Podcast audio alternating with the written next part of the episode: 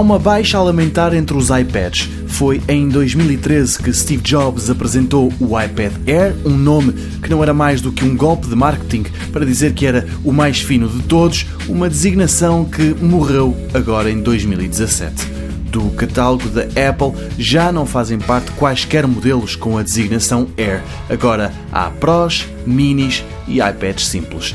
E é aqui que há ligeiras novidades, tão ligeiras que o novo iPad apresentado ontem é parecidíssimo com o antecessor.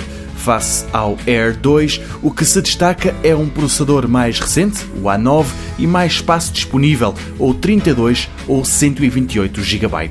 Outra novidade é que passa a ser este o iPad mais barato e não o mini. Mas nesses tablets de tamanho mais reduzido, a Apple também mexeu mas ainda menos. Acabou com os modelos de 32 e 64 GB e apresentou um novo, o único, com 128 GB de espaço. Fez ainda o mesmo no iPhone SE, 32 GB é a versão mais barata, a outra opção é a de 128 GB. Foi ontem que a Apple anunciou de uma forma algo inesperada estas alterações. A principal, ou pelo menos a mais evidente, está relacionada com uma edição especial do iPhone 7, que agora também pode ser comprado em vermelho.